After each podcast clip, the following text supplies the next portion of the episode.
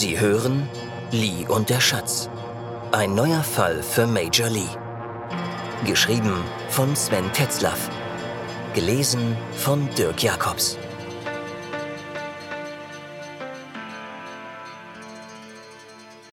Bockwurst. Lee Suen, Hiddensee, 7. Februar. Maren und Charlotte hatten Lee am Abend nach ihrer Rückkehr aus Rostock von der Pension aus angerufen und die freudige Nachricht überbracht, dass die Fähren am nächsten Tag wieder fahren würden. Außerdem schilderte ihm Charlotte detailliert, wie die Gegenüberstellung gelaufen war. Er konnte sich gut in die Kriminalhauptkommissarin hineinversetzen. Nach Jahren in der organisierten Kriminalität hatte er oft genug erlebt, dass man die Schuldigen nicht zu fassen bekam.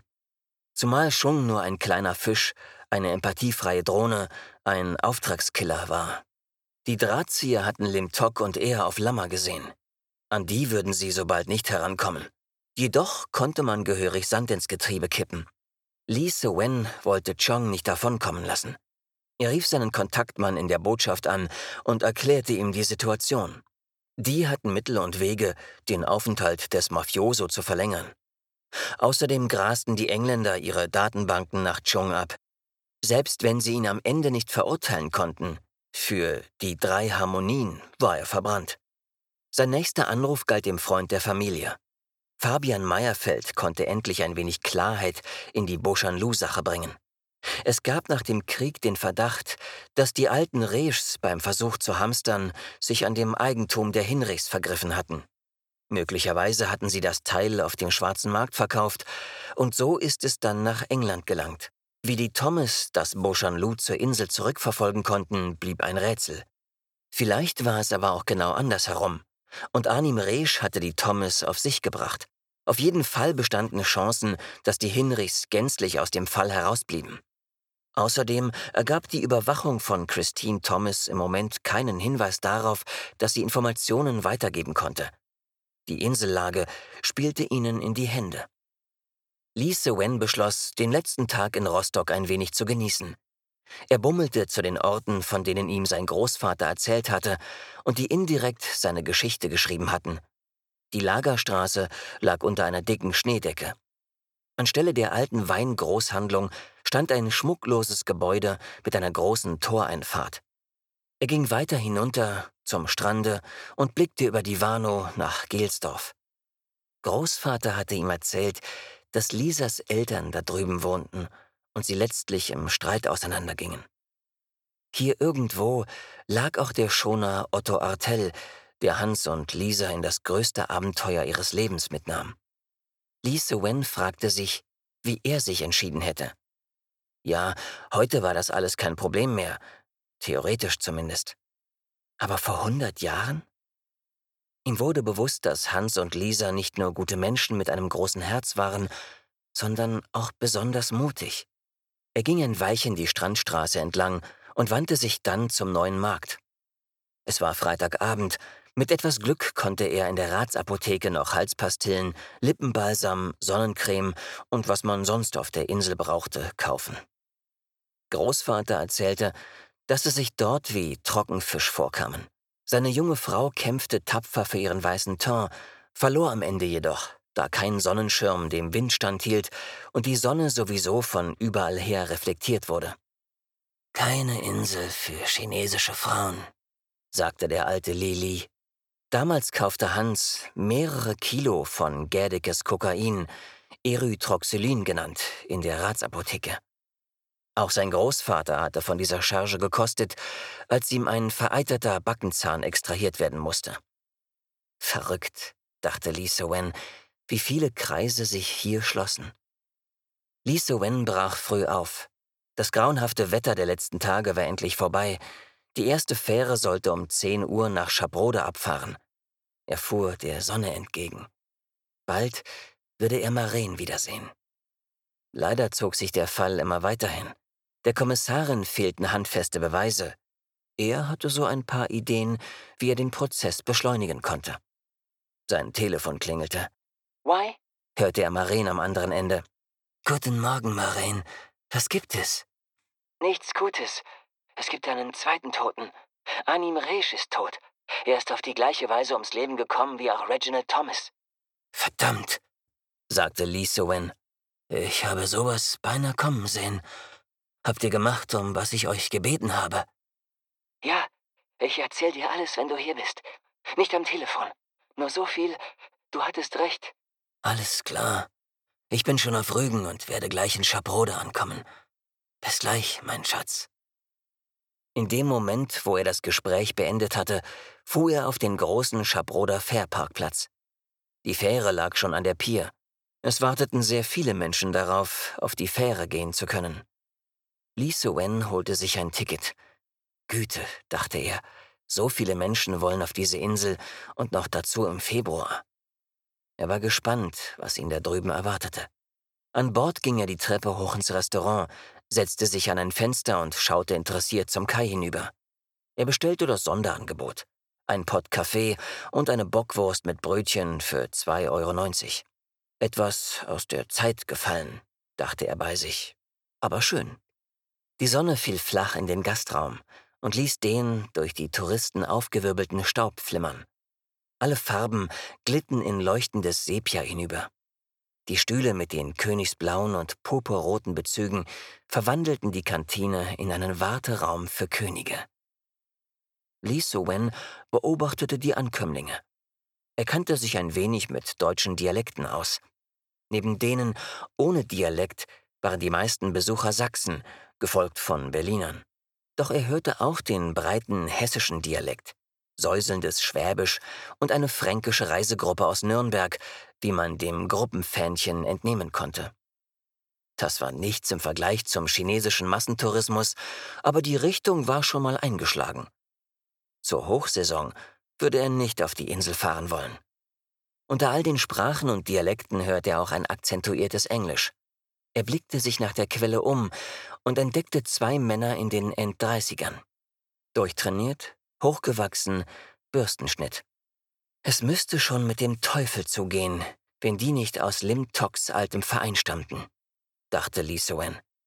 Die beiden holten sich eine Cola und kamen dann zielsicher auf ihn zu und fragten, ob an seinem Tisch noch alles frei wäre. Lächelnd wies er auf die freien Plätze. Immerhin versuchten sie, wenn auch mit wenig Talent, Touristen zu spielen. Sie fragten ihn, ob er ein Hotel empfehlen könne, wie oft er schon auf der Insel war, woher er denn komme und vieles mehr. Lee Wen ging auf den Smalltalk ein und erzählte in einem brüchigen Englisch, dass er beruflich hier sei. Er arbeite in der Tourismusbranche.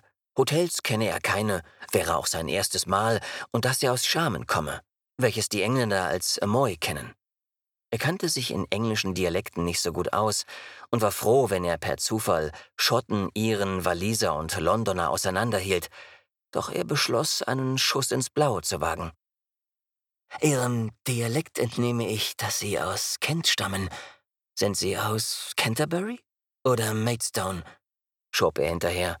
Ich war mal dort bei einer Bekannten. Oh Mann, was haben wir für Mengen Apfelsidre getrunken? Ich konnte mehrere Tage nicht aus dem Haus. Er sah den beiden an, dass er ins Schwarze getroffen hatte. Das war das Problem mit diesen Engländern. Das spezielle Englisch der Chinesen, deren Größe und das stets freundliche Gesicht lösten bei ihnen eine spezifische Überheblichkeit aus. Li Sowen nannte das in seiner Küchengenetik das Empire-Gen. Es gab eine Zeit, da hatte er sich darüber geärgert. Doch im Laufe seines Berufslebens hatte er gelernt, dass die, die dieses Gen machen ließen, sich mehr schadeten, als sie Lee ärgern konnten. Diese beiden Geheimdienstler unterschätzten ihn, und das war gut so. Sie verloren ihr Interesse an ihm, und das Gespräch schleppte sich aus reiner Höflichkeit bis zur Durchsage des Kapitäns hin, dass sie gleich Fitter erreichen würden. In Touristenmanier zog er sich an nahm seine Kamera heraus und fotografierte die Ankunft. Unter den scheinbar wahllos geschossenen Bildern waren ein paar schöne Porträts der Engländer, die sich zu spät weggeduckt hatten. Lee Wen winkte ihnen freundlich zu und hob den rechten Daumen in die Höhe. Sowie er einen Internetanschluss zu fassen bekam, musste er Meyerfeld die Bilder mailen. In Witte hatten sich ebenfalls viele Menschen am Anleger versammelt. Kein Wunder, saßen doch einige hier die letzten Tage unfreiwillig fest. Eigentlich eine unangenehme Situation. Dennoch herrschte am Pier Volksfeststimmung. Man rief sich gegenseitig Wörter zu, die Lee nicht verstand. Irgendwas mit zu spät kommen. Die Leute auf dem Schiff als auch die an Land lachten. Das war ein freundlicher Tag und ein dazu passender Empfang. Die wenigsten wussten, dass vor ein paar Stunden jemand auf der Insel ermordet worden war. Lee So-wen beobachtete die Gesichter am Anleger genau. Eine Person fiel ihm auf.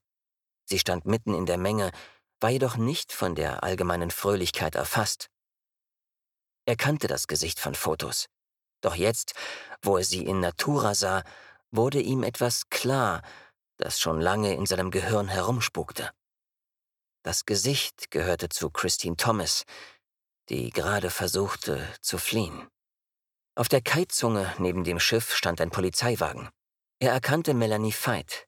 Es war offensichtlich, dass sich die Thomas vor den beiden zu verstecken suchte.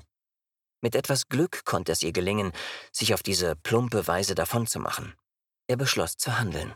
Lee ging nach hinten, an den Schluss der Schlange, die das Boot verlassen wollten. Direkt neben ihm stand der Polizeiwagen auf der Pier. Er brauchte gar nicht viel herumzuhampeln. Melanie Veit erkannte ihn sofort. Sie hatte eine Kamera um den Hals und machte von den Ankömmlingen und Abreisenden Fotos. Ihm spendete sie auch eins. Er war sich jetzt ihrer Aufmerksamkeit sicher. Die meisten waren schon vom Boot herunter. Der Strom der Nachzügler war dünn. Lisa Wen ging direkt auf Christine Thomas zu und stellte sich vor sie. Freundlich redete er sie auf Kantonesisch an. Hallo, das ist aber eine Überraschung. Ich dachte, ich wäre der erste und einzige Chinese, der diese Insel entdeckt hat. Hatten Sie einen schönen Urlaub? Und können Sie mir was empfehlen, was ich mir unbedingt anschauen sollte? So von Chinese zu Chinese?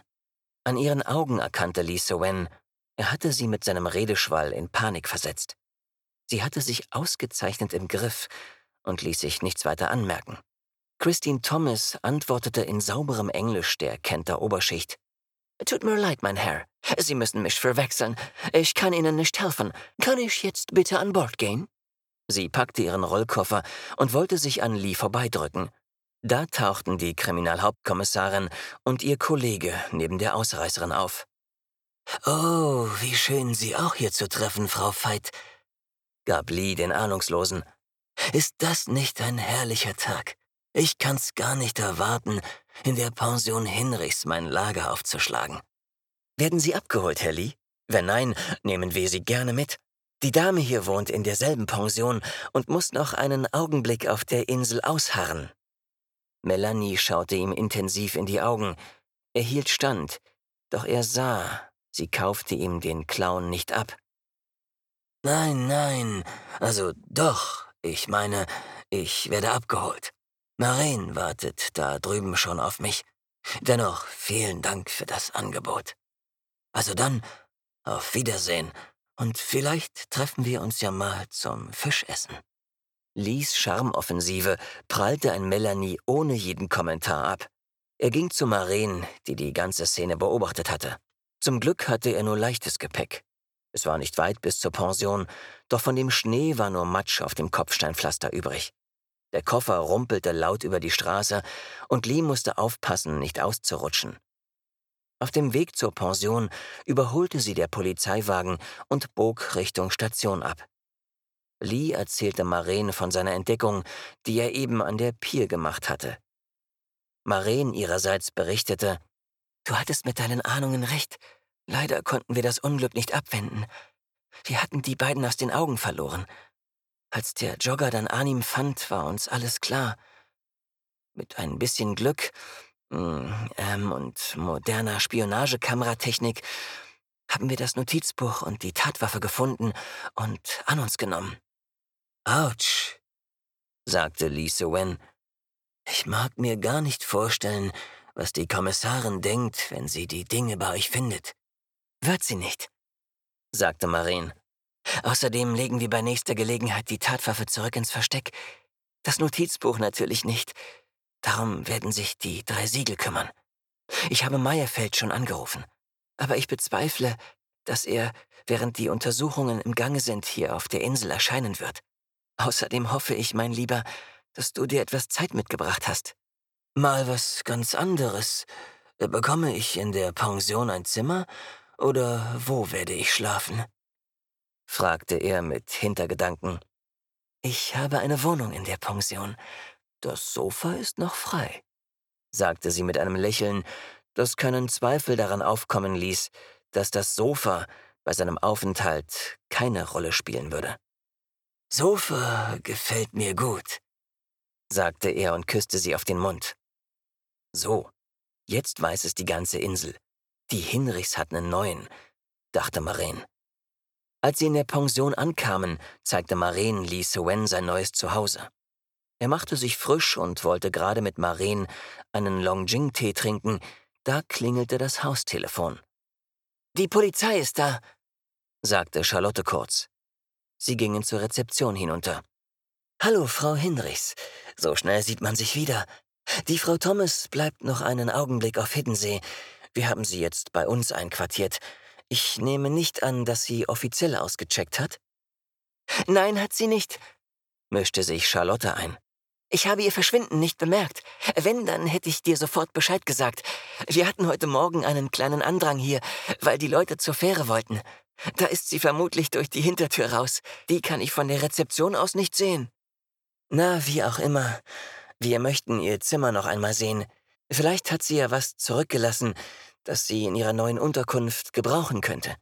Wenn die Spurensicherung bei den Reichs fertig ist, äh, kommen die nochmal hier lang. Ich denke, dass uns eine gründliche Durchsuchung zu neuen Erkenntnissen verhelfen wird. Äh, klar, sagte Charlotte. Glaube ich auch. Äh, eine Sache hätte ich noch. Du erinnerst dich doch daran, was ich zur Mitgliedschaft in den Triaden gesagt habe. Du solltest unbedingt mal die Eltern von Frau Thomas und ihre Herkunft durchleuchten. Ich habe da so ein Gefühl. Melanie sah sie an. Dann ging ihr Blick zu Lise Wen, der ihr zunickte. Was war das hier für eine komische Nummer? fragte sie sich. Tredder spürte die unterschwelligen Vibrationen dieses Gesprächs. Er sagte, Melanie, ich kann das mit dem Zimmer allein machen und komm dann zur Station nach, okay? Alles klar, ich nehme den Wagen. Lise Wen und Maren begleiteten Tredder in das Zimmer der Thomas. Der wollte gerne allein sein, doch Lief fragte ihn, so naiv er konnte, ob das denn in Deutschland überhaupt rechtens sei, so ohne Zeugen ein Zimmer zu durchsuchen. Tredder seufzte hörbar auf.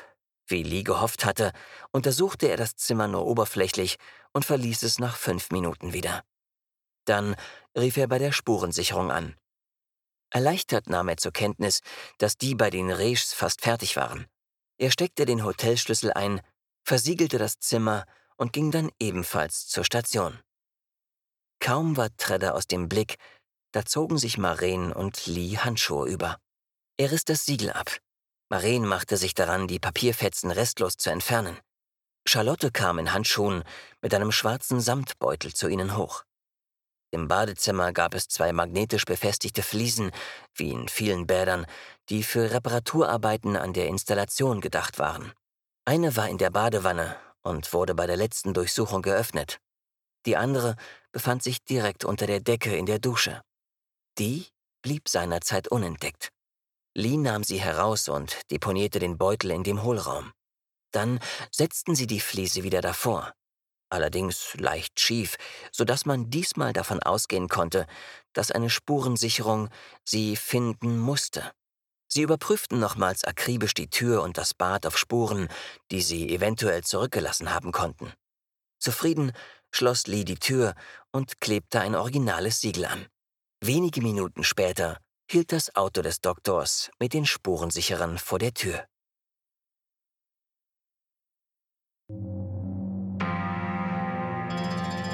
Sie hörten Lee und der Schatz. Ein neuer Fall für Major Lee. Geschrieben von Sven Tetzlaff. Gelesen von Dirk Jacobs. Vielen Dank fürs Zuhören.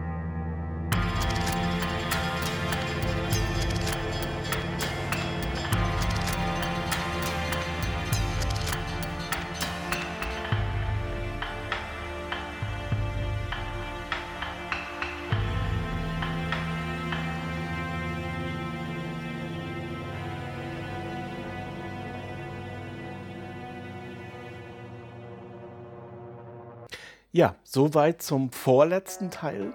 Nächste Woche ist das Hörbuch zu Ende. Hier in dieser Folge, da kommen natürlich jetzt fast alle Fäden zusammen. Die Geschichte in Rostock, das ist natürlich, man nennt das eine Parabel, also hier kehrt die Geschichte wieder zurück an ihren Ursprungsort. Es werden ein paar Rätsel gelöst, die in den ersten Kapiteln aufgestellt wurden. Und jetzt bewegen wir uns natürlich schnurstracks auf den Showdown zu der, wie gesagt, nächsten Donnerstag erfolgen wird. Ansonsten will ich gar nicht so viel anmerken zu dieser Folge, außer eine private Sache vielleicht. Die Bockwurst für zwei Euro, Mark, wie auch immer. Das ist bei uns in der Familie so eine Art Tradition. Jedes Mal, wenn wir nach Hiddensee fahren, essen wir Bockwurst mit Brot und trinken dazu einen Kaffee. Der Kaffee auf der Fähre hat noch nie geschmeckt. Die Bockwurst war so, hm, ja, aber es ist, wie gesagt, eine Tradition, der wir frönen.